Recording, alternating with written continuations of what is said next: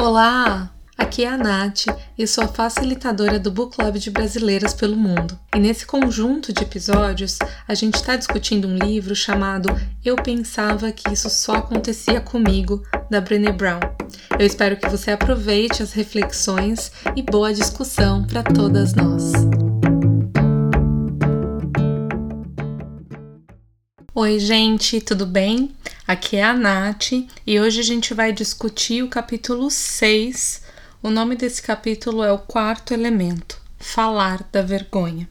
Mas antes da gente entrar no capítulo, tem uma surpresa para vocês. Uma das participantes veteranas do Book Club que está com a gente desde o comecinho, a Cláudia, ela fez um depoimento. Eu pedi se ela poderia gravar algo falando sobre o Book Club pra gente, ela gravou um áudio muito lindo que eu vou compartilhar aqui com vocês. Olá, eu sou a Cláudia e participo das reuniões do Book Club Brasileiros pelo Mundo.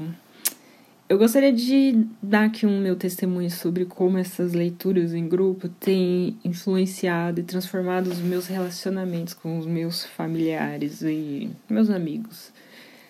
É, eu vou usar o símbolo aqui da vela que se consome para iluminar, porque compartilhando é o mesmo que humanizar as relações. Então, nos encontros virtuais, eu percebi a importância de compartilhar. Se eu só escuto, eu não me permito me curar. E se eu compartilho, me dou, me consumo para iluminar a vida de alguém que também enfrenta os mesmos desafios. Então, no mundo de máscaras e teias de vergonha, é difícil a gente encontrar a rede de apoio que precisamos para viver com leveza. No, no livro anterior, que foi Mulheres que Correm com Lobos, eu aprendi sobre intuição e perdão, foi muito útil. Agora, com o da Brené Brown, a gente está lendo. Eu achava que isso só acontecia comigo. Eu estou aprendendo e já pude usar algumas das ferramentas sobre como lidar com vergonha, coragem e culpa. Então, essa experiência potencializa o conhecimento, dá um, traz o empoderamento das mulheres para as mulheres e ajuda com novas perspectivas de vida, como superar desafios e traumas. Eu quero dar aqui meus parabéns pela essa iniciativa, Nath. Muito obrigada por sua doação e empenho. É um projeto muito bom. Obrigada.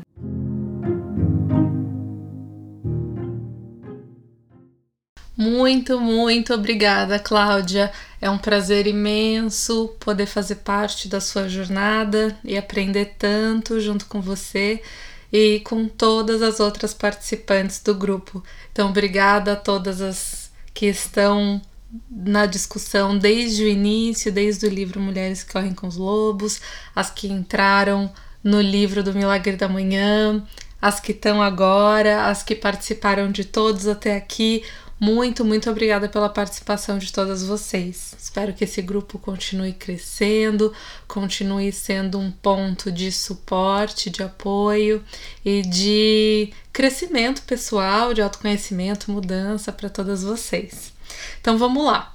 Capítulo 6: Falar da vergonha. Vamos começar a falar da vergonha. Eu perguntei para as mulheres na discussão do grupo para que elas pudessem se apresentar e também poder falar o nome de alguém que fosse uma referência para elas dentro da rede de resiliência vergonha e por que que essa pessoa tinha se tornado essa referência para elas, né? Então eu gostaria de fazer essa mesma pergunta para você que está ouvindo agora.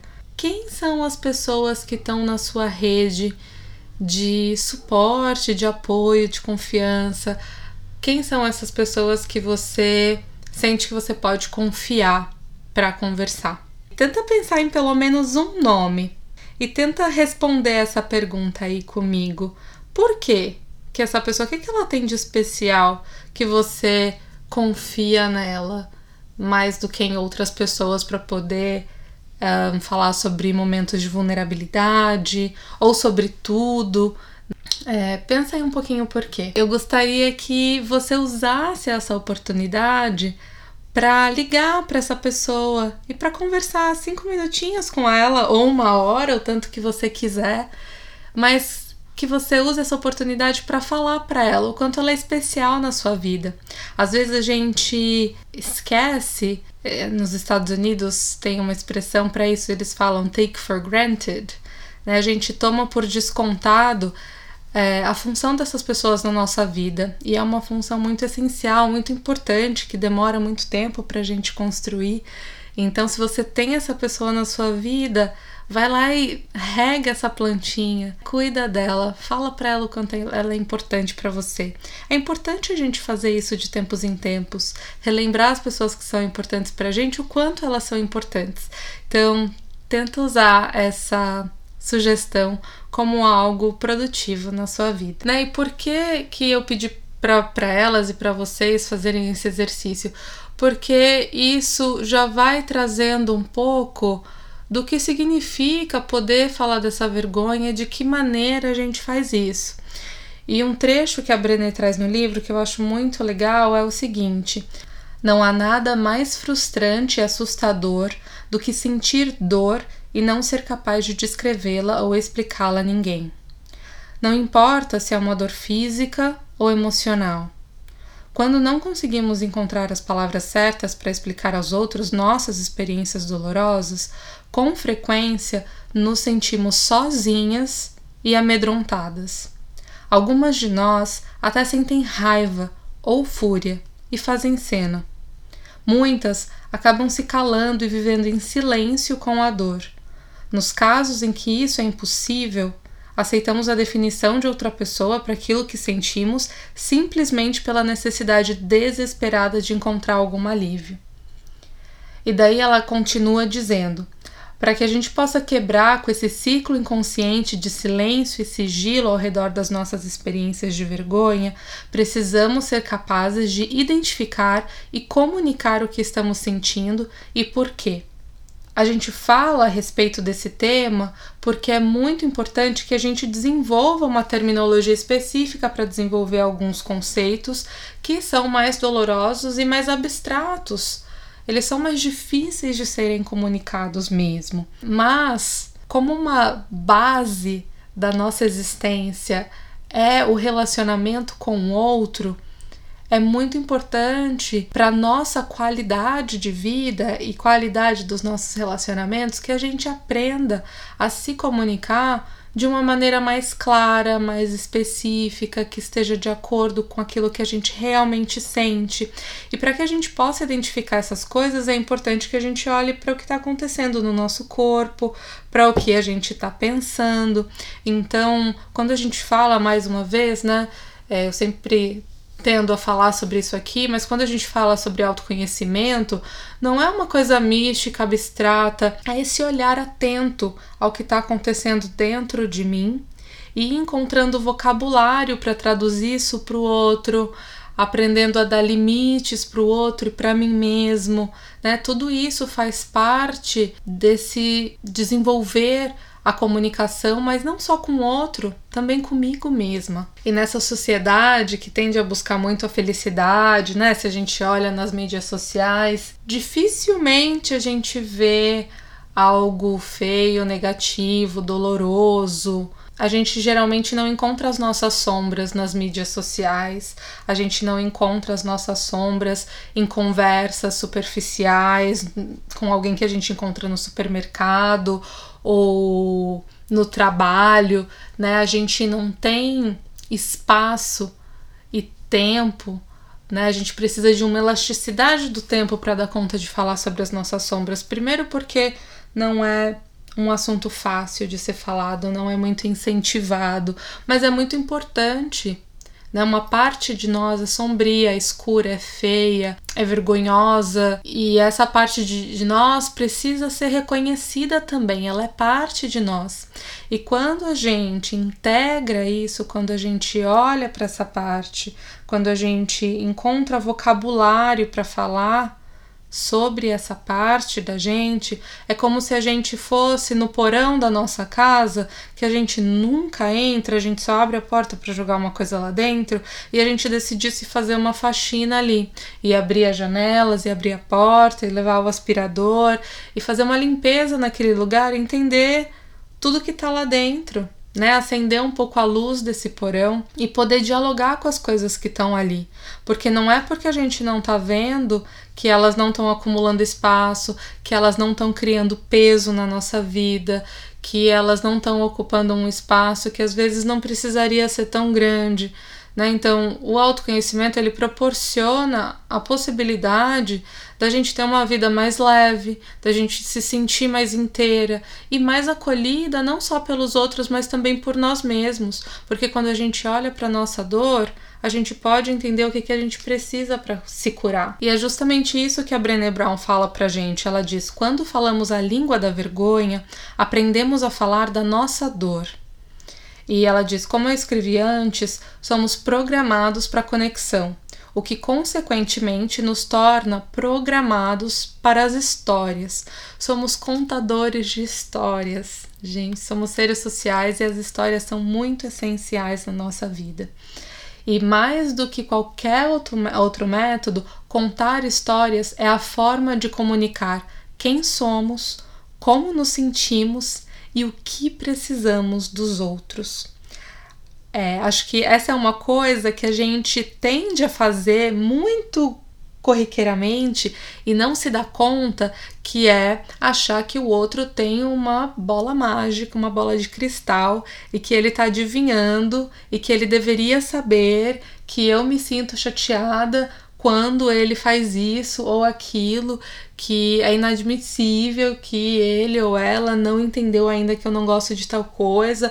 Ou a, né, eu acho a, a famosa expectativa, né? Ai, eu gosto de receber flores e no dia dos namorados eu não ganhei nada né? Eu acho que a gente não precisa dizer para a pessoa que presente a gente quer ganhar, porque eu acho que tem uma natureza do presente que é um pouco uma surpresa, né? Mas a gente pode sim comunicar para a pessoa: olha, eu não gosto disso que aconteceu, porque nesses momentos eu me sinto vulnerável, isso é um gatilho para mim né? Ou se eu gosto muito de receber algo numa data comemorativa, eu comunico com antecedência para o meu parceiro.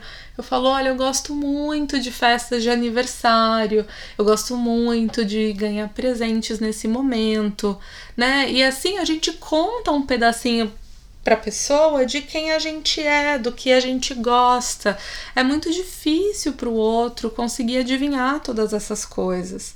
Claro que quando a gente vive muito tempo com uma pessoa, a gente consegue perceber coisas sem ela nem precisar falar. Mas eu acho que é sempre importante a gente confirmar com o outro se a nossa percepção tá certa, tá, tá condizendo com a realidade do outro ali. Até porque, como a Brené comenta no início desse livro, cada um de nós tem uma lente na qual a gente vê o mundo através. Se a gente pegar 10 pessoas e eh, essas pessoas passam pela mesma experiência, elas vão contar 10 diferentes histórias. Então é muito importante que a gente comunique e conte essas histórias para o outro. É isso que a Brené está incentivando a gente a fazer, a contar mais histórias, a ser mais contador de causos da nossa vida e dar mais sentido. Isso traz sentido, traz significado para as nossas experiências.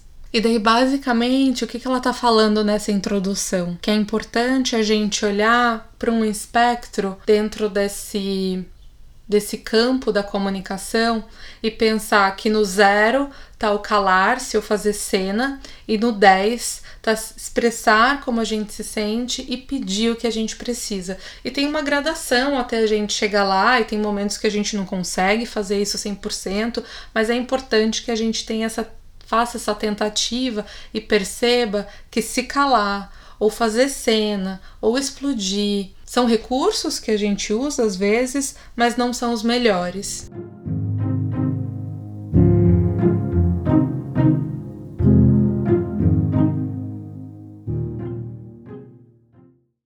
E agora a gente passa para o primeiro subtítulo, que é traduzir a vergonha. E o que, que ela fala nesse subtítulo, né? Ela dá uma, um exemplo, ela conta uma história que aconteceu com ela. E ela diz que às vezes uma coisa que acontece com a gente é que a gente nem percebe que passou por uma situação de vergonha. E ela diz, né? Às vezes eu, acontece alguma coisa e eu falo: o que, que acabou de acontecer? Por que, que eu tô sangrando, né? Por que, que eu tô me sentindo machucada? Alguém pode responder para ela: do que, que você tá falando? Eu não vi nada. Talvez você esteja vendo coisas. Tá tudo bem? Eu acho que isso, né, é, é importante, é delicado falar, então não vou entrar tanto porque eu não tenho como esgotar esse assunto aqui, ela não aprofunda no capítulo, mas eu acho que é importante a gente pensar nisso também a partir de um olhar de relacionamentos abusivos, às vezes isso acontece, né, a gente se percebe o tempo todo machucada, mas não entende muito bem porquê, e a outra pessoa que está ali se relacionando com a gente invalida tudo que a gente está trazendo enquanto dado de realidade, de sentimento, de percepção. E eu acho que quando isso acontece, é sempre importante tentar encontrar uma outra pessoa para poder conversar sobre o assunto, né? E se a gente vai percebendo muitas incongruências, né, muitas percepções diferentes dentro daquilo que a gente está experienciando, talvez seja bom entender melhor como é que esse relacionamento está se dando na sua vida. Mas o que a gente está conversando um pouquinho aqui nesse capítulo é de um lugar de se perceber melhor, que eu acho que é o começo desse processo. E a Brené ela traz um exemplo que eu vou compartilhar um pedacinho com vocês. Ela diz que ela estava se sentindo muito solitária e desesperada por conexão em seu novo papel de mãe. Então era um mundo novo para ela. Ela estava aprendendo dentro de uma completamente nova relação né? E ela disse que ela estava se sentindo muito vulnerável, o que é muito natural quando você acaba de ter um filho. Logo, ela descobriria como a maternidade poderia ser um gatilho importante para ela. E eu acredito que seja para tantas outras mães. E o que, que aconteceu? Ela conheceu essa mulher chamada Philly e foi sair com essa mulher para tomar um café, conversar. E dentro dessa conversa, ela estava partilhando o cansaço dela de ter um filho em casa e de não dormir direito e de como aquilo estava sendo cansativo. E essa filha respondeu que ela não sentia isso e ela não tinha se arrependido de ter sido mãe. E foi muito duro para Brené escutar isso, porque ela se viu num lugar de será que eu tô cansada? Isso significa que eu não queria ser mãe? Né? Ou será que esse comentário que eu fiz foi tão maldoso assim? Será que eu tô sendo uma mãe ruim? Né? Eu acho que todos esses sentimentos de vergonha, de culpa começam a surgir e surgem mesmo quando a gente está sendo atacado né, em relação a algum comentário que a gente fez ou quando a gente está trazendo alguma coisa vulnerável para mesa, né? E uma das coisas que a Brené fala é assim: eu tava estabelecendo relacionamento com essa pessoa, eu ainda não sabia como ela se comportaria nessa relação e como é a relação dela com a maternidade. E a coisa mais interessante que ela vai contando é o que acontece depois disso, depois desse primeiro encontro, desse comentário que deixou a Brené muito impactada, né? Isso ficou. Sabe quando a gente fica remoendo, fica pensando, pensando, pensando na mesma coisa? e se machucando de novo com a mesma coisa. É assim que a Brené descreve depois desse episódio. E aí ela traz uma coisa muito interessante. Ela diz que depois disso, toda vez que ela é, ia encontrar com a Philly, ela começava a preparar respostas e pensar: ah, se ela me disser isso, o que, que eu posso falar de volta para atacar ela? Enfim, e daí o que ela fala? Eu percebi que planejar respostas para pessoas em geral significa que deixei passar despercebido um gatilho da vergonha. Né? Então, se você fica preparando muita resposta, fica muito preocupada com o encontro, no que dizer com a pessoa, e é um encontro né, de uma pessoa que é sua amiga, não é uma entrevista de trabalho, não é nada do tipo, é, talvez isso esteja ativando em você algum gatilho da vergonha, ou esteja te deixando desconfortável de alguma maneira. E ela fala que quando ela usa a vergonha para revidar, ela só aumenta esse sentimento de angústia ao invés de aliviá-lo. E essa não é a pessoa que ela quer ser. E eu acho que isso é uma reflexão interessante para a gente fazer, porque eu sei que eu já fiz isso, eu tenho certeza que em algum momento da vida você também já fez isso, que é uma pessoa me falou alguma coisa que eu não gosto e eu, ó, dá-lhe uma patada de volta. E isso não ajuda em nada, né? Depois a gente fica se sentindo culpada porque foi grossa, agressiva com a outra pessoa e se sente envergonhada pelo que a pessoa disse. Então a gente entra nesse ciclo da teia da vergonha e começa a se emaranhar aí no meio. E uma outra coisa que a Brené traz é que, em segundo lugar, ela tinha acabado de se tornar mãe e ela não tinha desenvolvido as habilidades da consciência crítica que ela precisava para saber como a maternidade se torna um processo de gatilho para a maioria das mulheres. Ela diz que nessa relação ela individualizou, ela pensou que esse negócio é comigo, é pessoal, ela está tentando me atacar e ela patologizou. Ela disse: Eu, eu só posso estar tá maluca, né? Eu só posso estar tá doida, não é possível. E o que ela traz é que a consciência crítica em relação à maternidade leva tempo para ser aprendida e colocada em prática. Então, a culpa, a vergonha, elas estão presentes no início desse processo, quase 100% das vezes, né? Mas que aos poucos você vai desenvolvendo uma consciência crítica, uma tranquilidade que, que vai se tornando mais, mais tranquilo colocar os seus as suas ideias, é, como você vê a, o seu relacionamento com a maternidade e colocar isso de uma forma tranquila para o outro.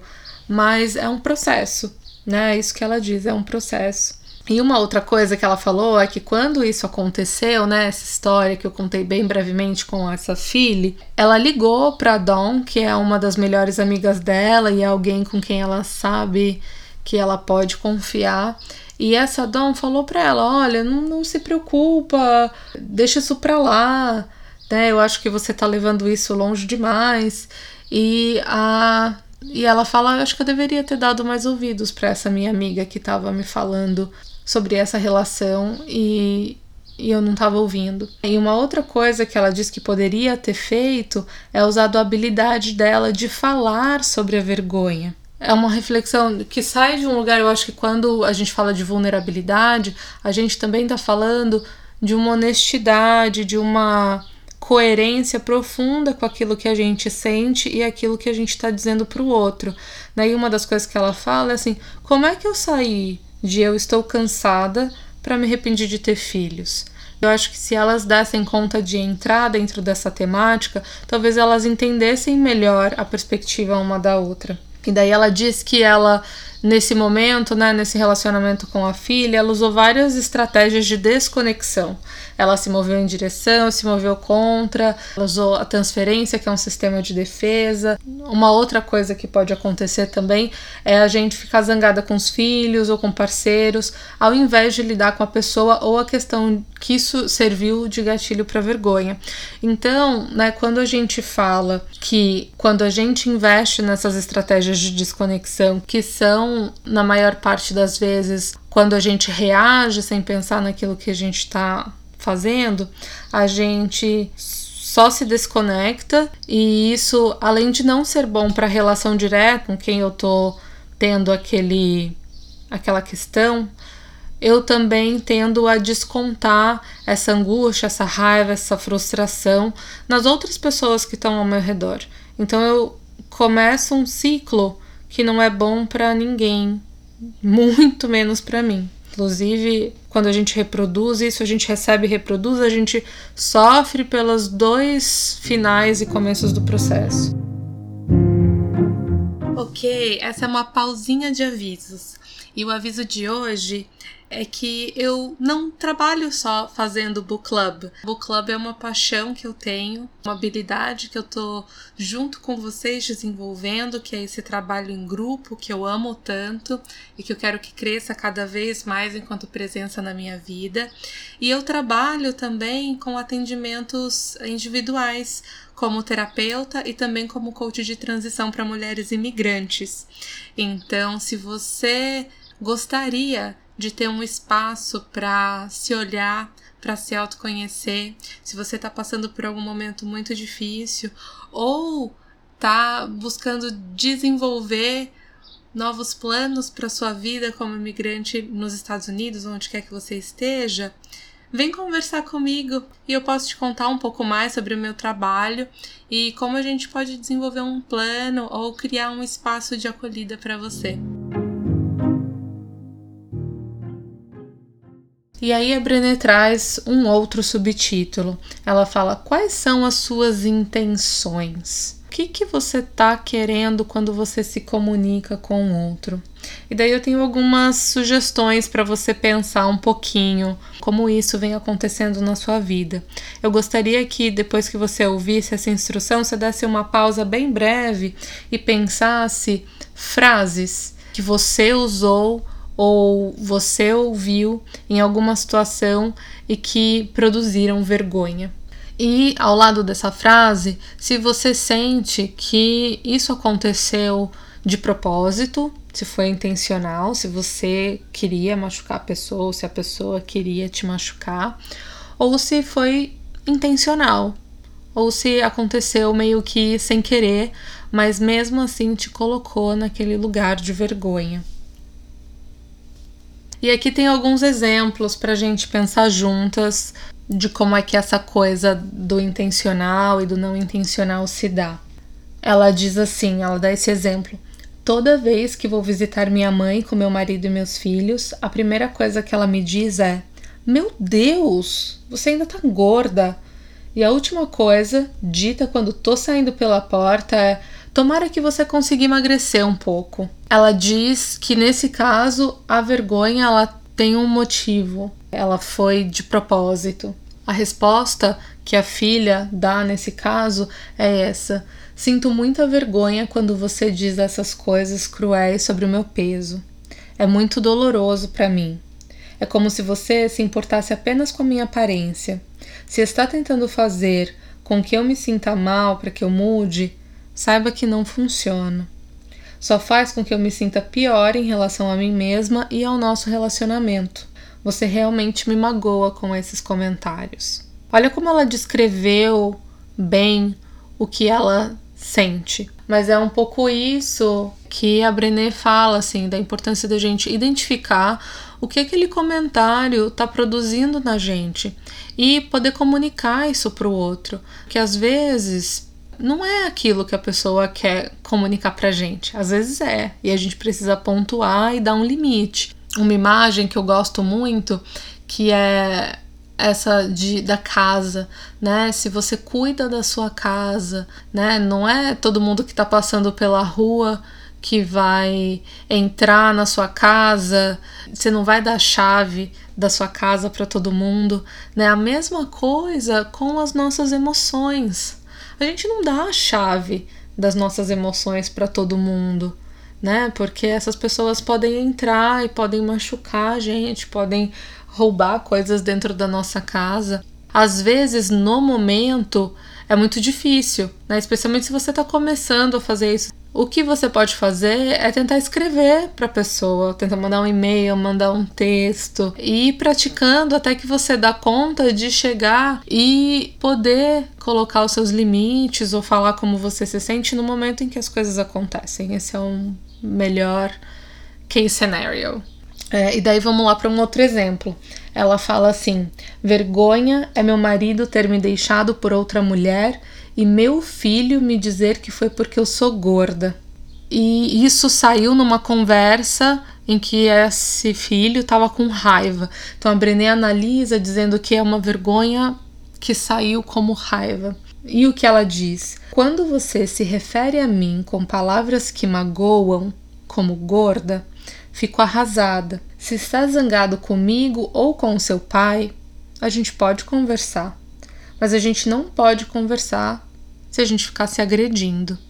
Esse é um bom limite para dar para um filho, por exemplo, né? Se ele está usando palavras muito agressivas para conversar com você, é importante que você coloque esse limite e fale com muita tranquilidade, né? Olha, assim a gente não, não pode conversar. Eu acho que é uma mistura de coragem, né? Tem uma dureza aí, mas é com muita gentileza. Por isso que eu falo que a comunicação é uma arte, porque a gente tem que aprender não só as palavras, né, aumentar o nosso vocabulário e aprender a dar nome para certas coisas, especialmente dentro do universo emocional, mas é também se conectar com a nossa própria verdade e expressar isso no nosso tom de voz, com o nosso corpo, com o nosso olhar. Tem muito mais na comunicação do que só as palavras. Um outro exemplo, a primeira vez que meu filho teve uma infecção no ouvido, o pediatra disse: Bem, o que vai ser? Sua carreira ou a audição do seu filho? E daí ela diz que esse comentário é um comentário de vergonha, como né, expressado através de um juízo de valor. E a resposta é a seguinte: quando você diz o que vai ser sua carreira ou a audição do seu filho, não sei o que quer dizer. Eu quero o seu conselho médico. Mas quando me envergonha dessa forma, ficou difícil de acolher o que você está me dizendo. Difícil falar isso para um médico, né? Eu acho que quando a gente fala de figuras de autoridade, é mais difícil ainda a gente se colocar. Mas é muito, muito, muito importante, porque a gente está lidando ou com a nossa vida ou com a vida de alguém que é muito importante pra gente. Todos esses exemplos foram de vergonha intencional. A pessoa que estava falando, ela teve a intenção de machucar, ela quis ser agressiva, mas às vezes acontece da pessoa colocar a gente nessa situação ou da gente colocar alguém numa situação de vergonha sem nem mesmo perceber. E ela traz alguns exemplos também para a gente pensar sobre isso. Ela diz: vergonha é se tornar a sobrevivente do câncer. Todos no trabalho pensaram: ela não pode mais fazer isso. Todo mundo em casa pensou: ela não pode mais fazer isso. Todo mundo me tratava como se eu fosse completamente incapaz de fazer qualquer coisa. Esse é um trecho que evidencia muito desconforto e muito, muita simpatia das pessoas que estão ali ao redor dela, né? E daí, o que, que ela fala? Ela fala: Desde que voltei ao trabalho, sinto que você me trata de uma forma diferente por causa do câncer. Mesmo que a sua intenção seja de me ajudar e me apoiar, o tratamento diferenciado faz com que eu me sinta sozinha, como se eu fosse alguém de fora. Eu quero e preciso saber que eu sou a mesma e que as pessoas vão me tratar assim. Então, vê como é importante que a gente fale para o outro como é que a gente está percebendo aqueles comentários e o que, que a gente realmente precisa. Nesse caso, as pessoas estavam tentando proteger ela, estavam tentando ajudar ela de alguma maneira, mas não a partir dos olhos dela a partir dos olhos da gente, do desconforto da gente, né, do, do outro. E se eu comunico para o outro que isso está me causando desconforto de que não é isso que eu preciso, se ele quer me ajudar, é de uma forma diferente, eu dou conta de navegar aquela relação de uma maneira diferente também. Um outro exemplo é esse. Quando contei às minhas amigas sobre o aborto natural que sofri, elas invalidaram completamente meus sentimentos. Disseram coisas como: pelo menos você sabe que pode engravidar ou pelo menos ainda estava no início. O que, que essas duas frases querem dizer? Né? Elas falam de um desconforto das pessoas de escutarem sobre o aborto e elas falam também de um lugar de simpatia, tentando ver um lado positivo dentro dessa situação. E o que, que a pessoa respondeu? Eu me senti muito triste e solitária depois que perdi o bebê. Sei que as mulheres vivenciam isso de formas diferentes, mas para mim foi algo muito sério. Preciso que você escute como eu estou me sentindo. Não ajuda quando tenta me fazer ver o lado positivo. Preciso apenas falar do assunto com as pessoas que se importam comigo.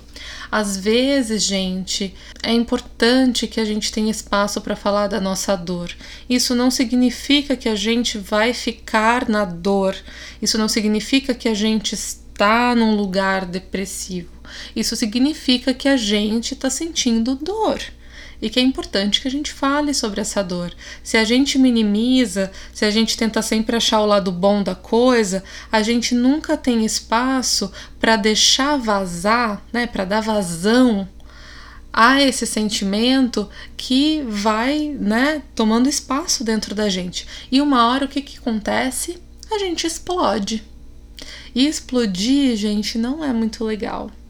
Eu acho que você já explodiu alguma vez. Você deve saber como é que é. Eu já explodi. Não é muito bom explodir.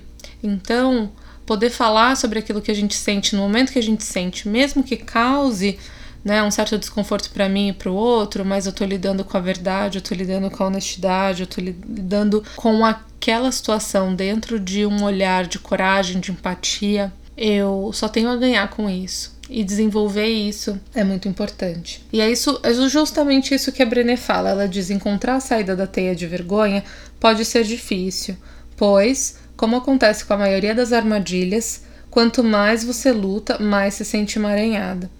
Para nos libertarmos, precisamos nos mover devagar, deliberadamente e com uma tremenda consciência do que estamos fazendo e por quê. E daí vem o autoconhecimento de novo. O que, que eu preciso, o que, que eu quero, como as pessoas podem me ajudar, como é que eu me sinto. Porque a gente pode simplesmente continuar reagindo, sem pensar. E uma das coisas que a gente pode fazer, por exemplo, é dizer: ai, me deixa em paz, eu tô cansada de ouvir você falar sobre meu peso, não aguento mais. Mas aí o que, que a gente faz quando a gente fala uma. Né, tem uma reação dessa? A gente acaba protegendo a pessoa que nos causa vergonha e a gente impede que ela ouça você está me magoando. E nos protege também de dizer eu estou magoada. É difícil para a gente reconhecer que a gente se sente machucada. E pode não parecer, a Brené Brown diz, mas dizer a alguém como nos sentimos exige mais coragem e costuma ser mais eficiente do que agressões verbais. A Brené diz que o mesmo tipo de concentração sincera nos sentimentos funciona também quando a gente está lidando com a vergonha que não é intencional, que a pessoa não teve a intenção de machucar a gente. Ela diz que isso costuma acontecer quando as pessoas procuram ser prestativas, mas acabam dispensando conselhos indesejados, emitindo juízos de valor ou encerrando a conversa por desconforto. A Brené no livro ela traz um guia como exemplo para inspirar a gente e fazer com que a gente entenda como é que a gente pode destrinchar os nossos sentimentos e explicar ele para os outros. Então, eu sugiro, ele é bem grande, então eu sugiro que você vá no, no capítulo e leia. Se você quiser um exemplo, vale muito a pena. É o guia que fala sobre infertilidade, de como falar sobre isso para os seus amigos e familiares, e ele foi feito pela senhora Earle no Comitê de Aconselhamento para Materiais Educativos do Instituto Ferre.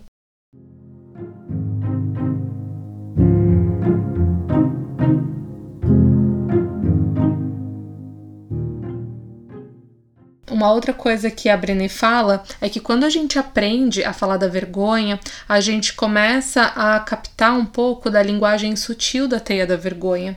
Ela fala que é uma linguagem que é utilizada para envergonhar ou para defender o uso da vergonha quando a gente está tentando explicar como a gente se sente e do que a gente precisa. Então, talvez você escute frases como quando você estiver tentando falar sobre a vergonha. Você é muito sensível, ou não percebi que você era tão frágil, ou não sabia que essa era uma questão importante para você, ou você é muito defensiva, ou acho que eu vou ter que medir minhas palavras quando estiver perto de você, ou tá tudo na sua cabeça. E daí tem esse pedacinho que eu achei genial, que eu vou até ler para vocês, porque eu não quero mudar nenhuma palavrinha, porque eu acho que tem um ensinamento muito importante aqui. Ela diz: por fim, mas certamente não menos importante, não gosto de nada que seja brutal, nem mesmo honestidade. A honestidade é a melhor filosofia, mas quando é motivada pela vergonha, pela raiva, pelo medo ou pela mágoa, não é realmente honestidade. É vergonha, raiva, medo ou mágoa disfarçados de honestidade. Não é porque algo é preciso ou factual que não pode ser usado de forma destrutiva. A teia da vergonha costuma usar a honestidade como isca. Ela fornece uma resposta fácil. Pois bem, estou apenas dizendo a verdade. São fatos. Gente, como vocês podem perceber, é um assunto complicado, é complexo mesmo, né? Não tô tentando deixar ele, tô tentando mastigar um pouco para vocês, trazer reflexões, conversas, mas o que vai fazer com que vocês percebam né, esses conceitos se tornando mais fáceis, a maneira como vocês vão agregando isso na vida de vocês é praticando. E daí é importante que você responda, né, se você ainda não respondeu, aquela pergunta que eu fiz lá no comecinho do episódio. Cadê a sua rede de conexão? Né? Cadê as pessoas com quem você pode confiar? Se você sente, né, ah, tô em dúvida dessa pessoa, tenta pensar num tema que vocês têm em comum e tenta criar esse espaço de vulnerabilidade para que você possa falar sobre algumas dessas coisas com ela e ver o que, que acontece. Né? A partir dessas experiências, você vai carregando mais bagagem, mais maturidade e vai entendendo como é que você consegue é, entrar nesse espaço de conexão, de vulnerabilidade, de coragem com o outro e poder falar sobre as suas experiências de uma maneira livre, de uma maneira verdadeira, de uma maneira coerente com aquilo com que você realmente sente.